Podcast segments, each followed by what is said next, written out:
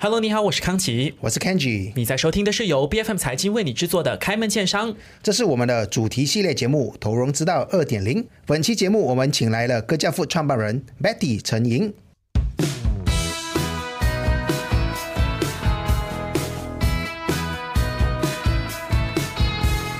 是，其实呃。在这里，我要调拨离间一下啊，好像 Kenji，你说你跟这个 Betty 是不是很熟，是不是？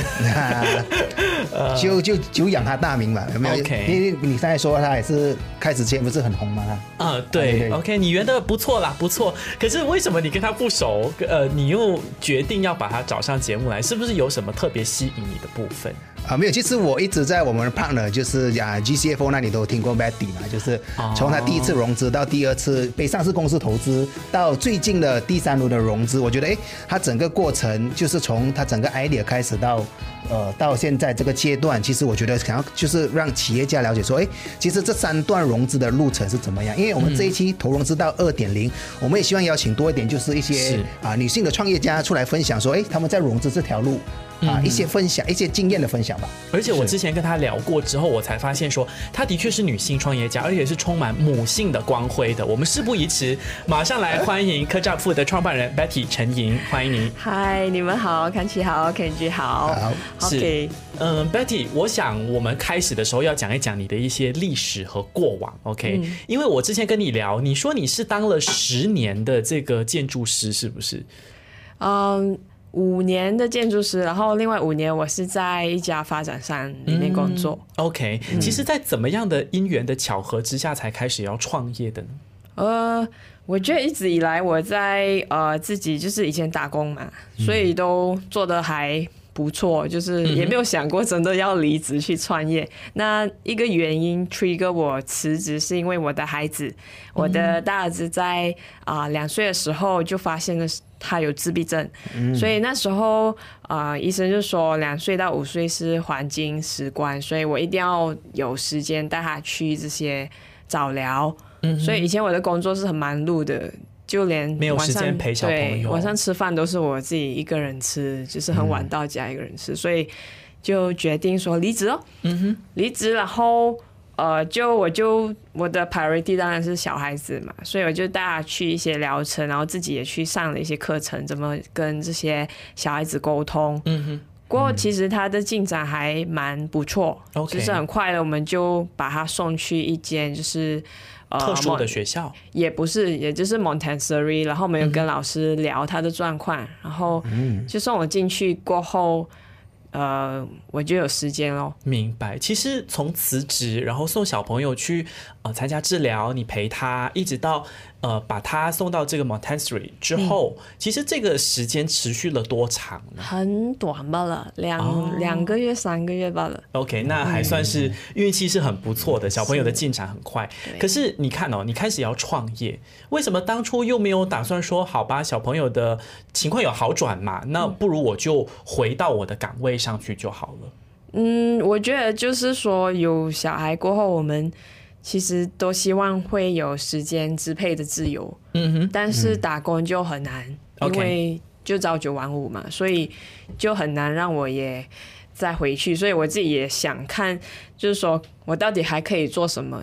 明白，然后就决定开始创业。呃，其实也是机缘来，因为我去参加了一个创业比赛 哦。当然我在 OK 那个时候就需要有一些想法嘛，对对对，没有我在辞职之前，其实我已经。呃，列了一个清单，说自己可以做什么。那里面有十样，然后这一个创业在上面吗？就各各家富士在第几样？全部都 全部都算是创业，但是有些是可能比较容易，嗯，但是相相对的回馈可能也比较少，这样子。那客家富是最难的一个，是 top five 吗？还是？就是他考量的可能是最后一位，是不是？因为他最难嘛。对，这就提到另外一个问题了，就是说这个餐饮行业是这么的挑战，然后当然它的形式有不同，所以我很好奇，其实客家富你采取的路线是什么？你具体这个品牌做的是什么样形式的餐饮行业？呃，我们其实是 focus 在 drive through，嗯哼，因为我自己本身是一个很喜欢 drive through 的人，然后我就觉得说好像。大马或者是 even 别的国家 drive through，其实它的选项是就是西方快餐，嗯，其实也没有别的选择，很少。有啦，Starbucks 啊 也是西方的，对，是也是西方的。嗯哼，所以就决定要做。可是你做的这个所谓的呃，这个 drive through 或者是得来速的形式，是卖本地的食品吗？你的亮点是什么？就本地美食咯。嗯，所以我觉得我们的最大的使命就是把本地美食就是快餐化。嗯哼对，，OK，是，那其实呃，像现在各家 food 已经从啊、呃在 KL 有，然后在槟榔也有，大概五家门店了嘛。那其实呃，drive to 这个东西，就是说它其实是可以 work 的嘛，这个模式，因为它都是在应该都是在高速或者在油站是？吧？对我们其实一开始就选点的时候，就发现说，其实油站是最好的地点，因为它自带流量嘛，它自带车流量。然后我们在它旁边胜利家德来树，我们好像我们要有这些 infra 水跟电，其实它都有了，比较容易从。好过在一个空地开始，其实会有很大的费用。是，哎、可是 Betty，你看哦，我们讲的这个所谓的 drive through，所谓的在油站旁边，不是说在某一间城市或者是某一个达曼的某一家油站的隔壁这样子，你是在高速公路上面，就是我真的要跨州才会看到你的这个 k j a p food。那不一定哦，我们也是有一家是在呃住宅区里面，哦，OK，明白。其实第一家是在住宅区的对对对住宅区的附近嘛，对。对，那其实说，呃，葛家富其实一开始我记得那时候是啊都知道啊，葛家富的时候是以 drive to 为主的，可是现在延伸到开门店，我相信这个也是很多 investors 或者很多人会问，哎，Betty 你是不是改变了？从之前讲对我要做 drive to，忘本了。然后现在怎么又开店，然后在槟城又开店，那可不可以跟我们分享一下这块？嗯，当然，呃，我觉得 drive through 这形式无疑是它已经是被验证是可行的，就好像你看麦当劳的 drive through 就做的很好，尤其是在 MCO 跟 MCO 过后，是。就是形式的改变。但是我觉得说，因为身为一个新的牌子，像我们第一间做德来素的时候，其实很需要很大的教育成本，不是说你一开就有人山人海这样，其实很多人都是你要养成看不懂新。的习惯啊。对对，所以就没有这么容易。但是 drive through 它是一个形式，是我们最最想要着重的。可是、呃，不代表说我们不去啊、呃去去 explore 其他的的形式，好像模式，嗯哼，好像 kiosk 啊、dine 啊这样。所以我们要看到底哪一个模式真的会给我们最大的利润。OK，、我们进入今天的主题，聊聊你的融资。其实你哪怕是这个建筑师转行啊，我刚才开场说他很有母性的光辉，是为了照顾小朋友，有可支配的时间。哎，你创业也做得很不错哎，因为你有三轮的融资，前前后后，然后其中有一轮我是发现说这个上市公司 a n Food 是直接注资给你，然后另外两轮的股权众筹，如果是这样子比较起来的话，其实你翻了有整整十倍。你的这个融资的表现，其实这个 a n Food 的直接注资是在第几轮融资里面呢？啊、第二轮，第二轮不算融资，就是只是高安富注资。嗯，所以第一轮跟第三轮都是股权众筹，然后第二轮是直接注资。能不能够详细说一下这整个过程？就是第一轮到第三轮的这个啊、o k 所、以我是这个项目其实是在一个创业大赛出身的，所以那时候创业大赛的时候，其实我们就有了一个很小的融资的经验，因为要去参加这个创业大赛的第一关，就是要融个八千八百块的报名费，OK，所以那时候对于我们这种就从来没有融资过的人，是一个很好的一个尝试。然后我也没有想到说我们是真的可以在短时间里面就融到这笔钱。所以我们有了第一次经验之后呢，就去参加这创业比赛。嗯然后也是因为这创业比赛，就把这个 idea 让我很快速的在几个月的时间，真的去一直优化优化到它是一个。我觉得可以商业化的模式，因为以前就有很多天马行空的想法嘛。是很多都是真的只是一场梦，呃是是是天花乱坠的。对可是我好奇哦，Betty，你说这个创业大赛出身。这个过程当中，给你最大的学习是什么呢？你在里面怎么样去验证说你的这个想法是可以实现的？你怎么让这个事情落地？就是它就好像也是有每一关嘛，所以我们就第一关就是要把这里这个啊、pitch deck。OK，计划书。计划书。要对对对。做好来，所以我记得在创业大赛的时候，我们我应该改了整二十多次哦，那个计划书、就是一直要上台去呈现，然后要路演，啊要路演，所以那一个是一个很好的学习，就是说我们怎样把自己脑袋里想的东西真的把它。呃，具体的说明出来，然后还要、还要可以说服别人这样子。明是。白？OK，这个是第一轮，嗯，然后第二轮是直接注资了嘛？没有，这个其实是一个比赛吧，比赛然后还没有开始之前，OK，所以你在比赛之后还有进行，才正式进行了第一轮的众筹。嗯，其实我自己私底下，我们 before 去众筹之前，一定要有 proof of concept，、Yep 嗯，所以我一定要有第一家店，所以那一家店其实是亲戚朋友去筹的一笔钱，去把第一家店开出来，然后我们就立马的去做了第一次的众筹去开第二家店。嗯，嗯是然后第二轮就是直接注资。对，那第三轮是什么时候发生的呢？就是今就是上上两个月。上哦，上两个月，蛮刚刚靠近的。OK，是。那个时候的表现怎么样？这个第三轮？呃，其实那时候我们的众筹金额是整十倍跟第一轮，一轮嗯所以其实我们团队都有在思考说，有可能吗？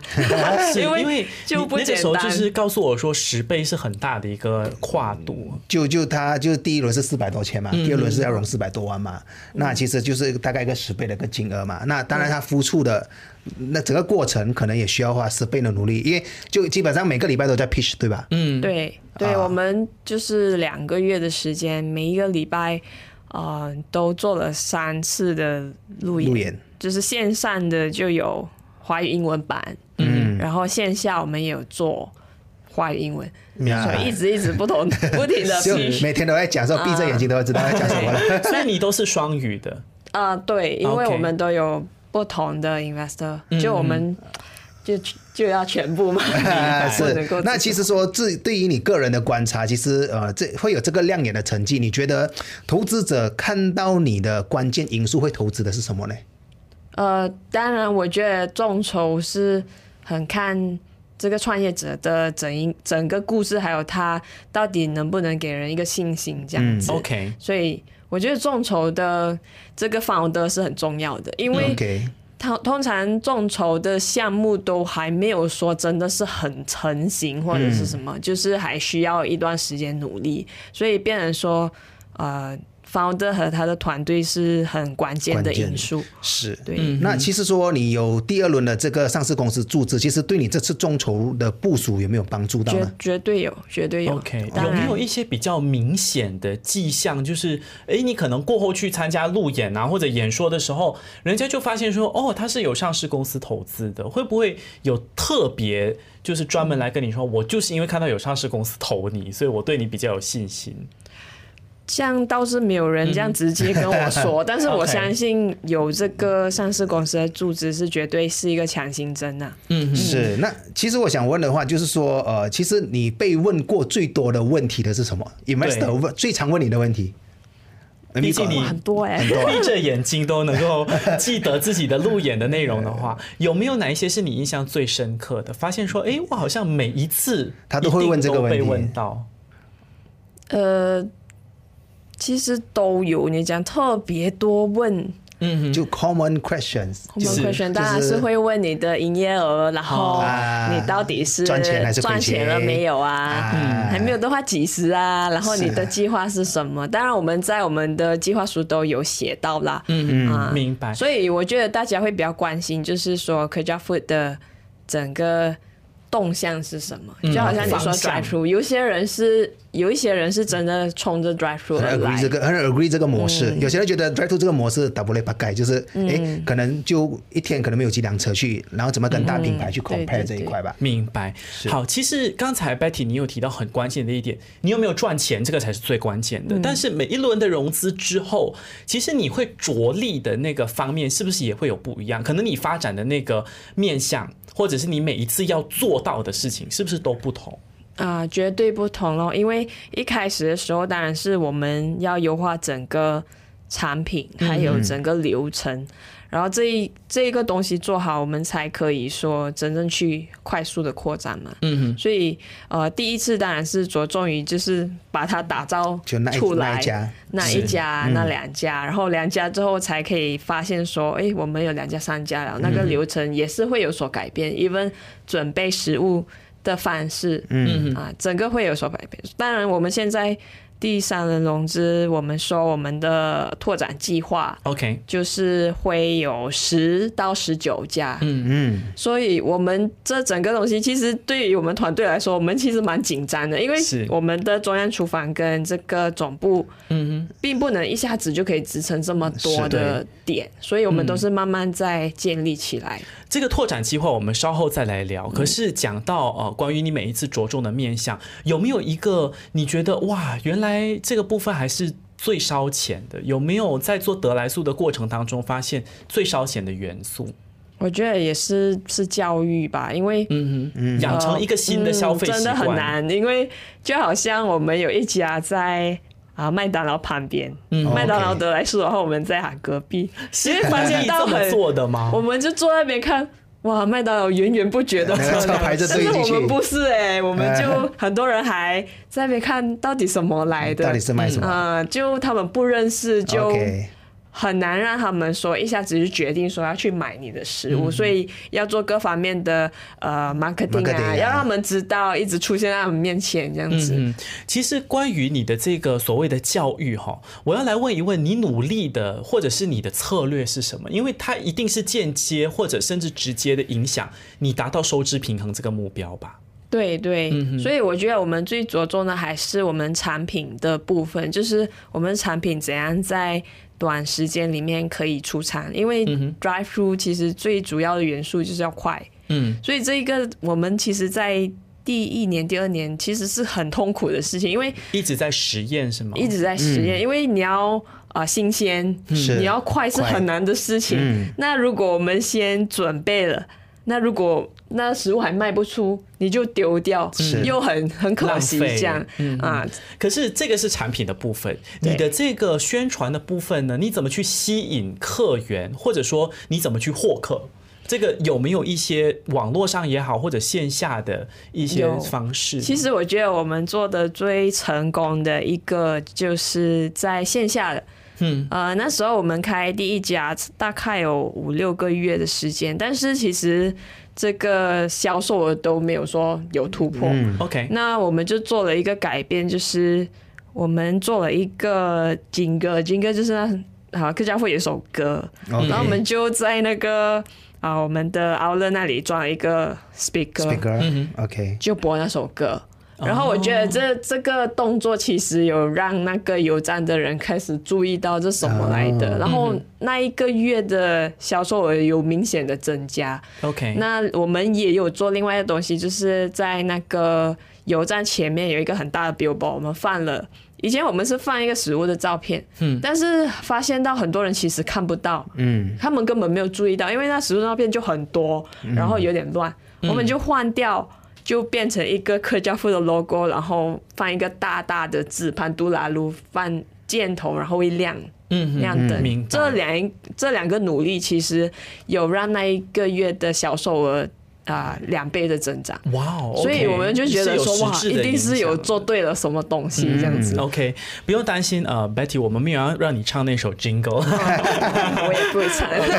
好，那优惠的配套方面呢？因为这些都是你第一步你吸引他们进来，但是我在消费的过程当中，是不是也会有一些蛮吸引我的方案，让我可以长久的回来，或者是我能够增加这个客流量的回头率？我觉得优惠的部分，其实我自己本身的观察是，它是一个回馈呃我们顾客的一个行为，但是你如果说要优惠让人会因为那个优惠来到你的店，其实比较困比难比，较难。是。嗯。除非你说在呃 delivery platform 上面，就是外外送平台，那你你放的优惠是绝对有效果的，因为它是直接去影响人要不要去买你的食物，是还是隔壁家的食物。啊那你有这个回馈你的这个消费者的一个方案吗？有啊有啊，我们就有一个好像 loyalty program，就是 VIP。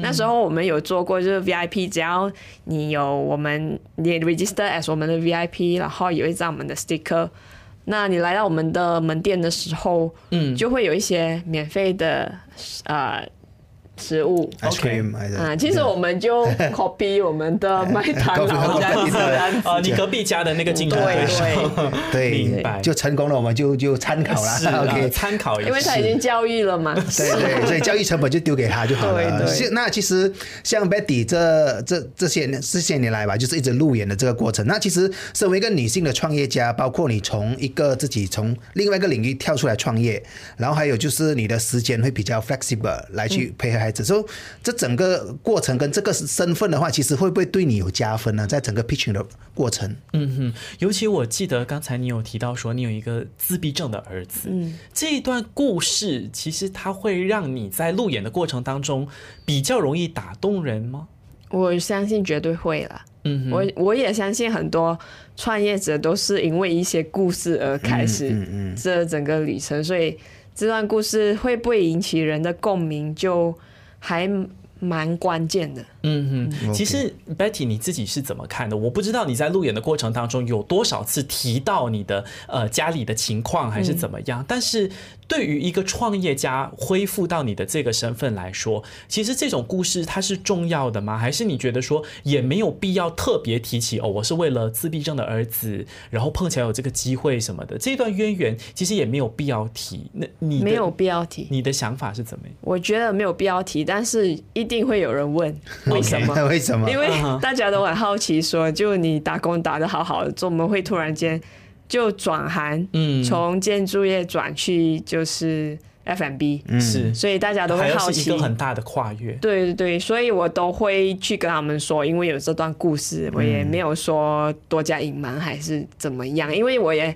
希望有一天可以有一个啊、呃有一个机会可以向大家就是诉说到底自闭症的这一个经历是怎么样的，然后也是一个教育啦。嗯哼，了解。是。其实经过一轮这个上市的企业哈，直接注资，嗯，呃，Betty，你有需要休息一下吗？不用？OK，好，其实过经过这个上市公司的直接注资之后，我们回到商业的部分，我做一个假设性的问题，嗯，你有考虑过将来可能就真的会被其他的上市公司给收购这件事情吗？我觉得这个是一个呃，蛮多创业家的，也是可能一个 exit 的方式。是其中一条方向，是是是，嗯，但是这是你会有考虑的吗？还是你觉得说，哦不，我做大了，我只就是要上市？我觉得现在因为。呃，有时候也不由得自己选，因为如反正果机会来了，就 OK。对对，但是我们要考量的就是说，因为我们投资者还蛮多，所以、嗯呃，有时候也要知道说这个 exit point 到底能不能够满足到所有人。嗯所以我们现在的计划其实就是希望可以把所有东西铺排到可以有一天可以上市。那它的时间可能比较久，嗯啊、可是中间的时候如果有机会有人。出很好的价钱，就是要 M N A 还是怎样？我觉得也没有必要说呃一定要去自己抗去看剧嘛抗拒，因为因为你现在后面有整五五六百个 investor 吧，有加加到完啊，差400多不多五五百差不多五百。差不多五百，差不多500那其实会不会受到他们偶尔的关心呢？对，其实还好哎，哦，就还好。因为你的发展说，你接下来是要开十九家店面，是要多开十九家，还是要拓展到有拓展到十九家 OK 就是在明年。明明年末一年的时间里面，你要做到这件事情。是 OK，距离这个目标其实目前还有多远呢？会不会是你还需要再做融资，还是你还需要什么样的筹备？你目前还缺什么，能够让你在一年的时间里面实现这个目标？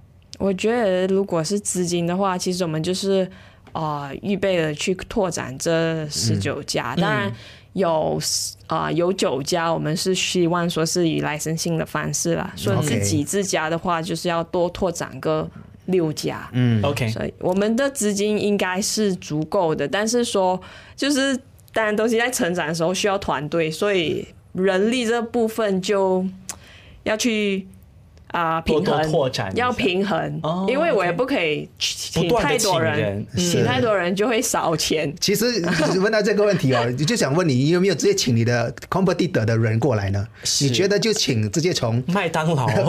的高我有管或者想就直接说了啊我有想过，但是没有，OK。嗯，因为都不不便宜，真的不便宜。OK 好。OK，那其实呃，像 Betty 这这这两年吧，说是这两年到三年吧的创业，其实在经营这个新的品牌，有什么一些心得可以跟正在创业的朋友们分享呢？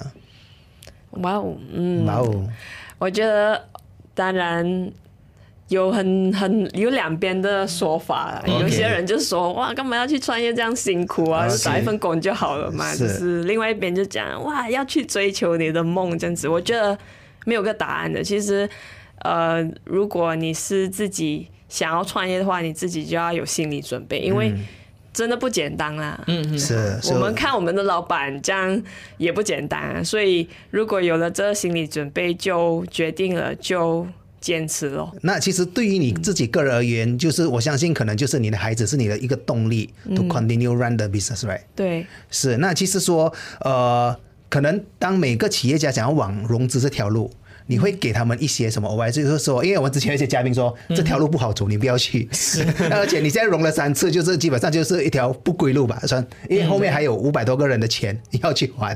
对那其实 Betty 对于融资这件事情是什么看法呢？呃，我觉得哦在不同的时候分享会有不同的心得。嗯，当然，嗯，你觉得此时此刻你是在什么样的阶段呢？那你的心得又是什么？啊，融上瘾了，要第四次了。我觉得融资众筹的话，反而是你会有比较多的自由去做你想要做的事情，因为、呃，融资的投资者的投资金额不高，所以他们并没有嗯、这一个他不会企图要去。控制你，因为不能嘛，就是他的小金额。所以我相信，如果大家是对这个你自己的生意是有把握，然后你想要有控制权，我觉得融资是一个很好的方式。嗯，当然，它也是一个过程，让你去训练你自己的说话的能力 演说的能力啦。嗯嗯，其实无论是用什么样的方式融资，是股权众筹，还是我们其他的节目当中谈到的私募基金、风险投资，最重要的是你的这个品牌背后有没有一段你能够打动自己，也能够打动别人的故事。我们今天再一次谢谢科教 p 的创办人 Betty 陈颖来到节目当中，谢谢你。谢谢你。谢谢。开门见山之投融之道二点零是 B F M 财经制作的节目，你可以在财经官网财经 .my B F M .my 或者最新版本的 B F M Apps 以及各大播客平台收听到我们的节目。这个节目每逢周二早上十点准时更新，更多精彩内容，欢迎您到 Facebook、Instagram、LinkedIn、TikTok 以及 YouTube 搜寻“财经的财，今天的金”，开门见山之投融资道二点零，我们下期再见。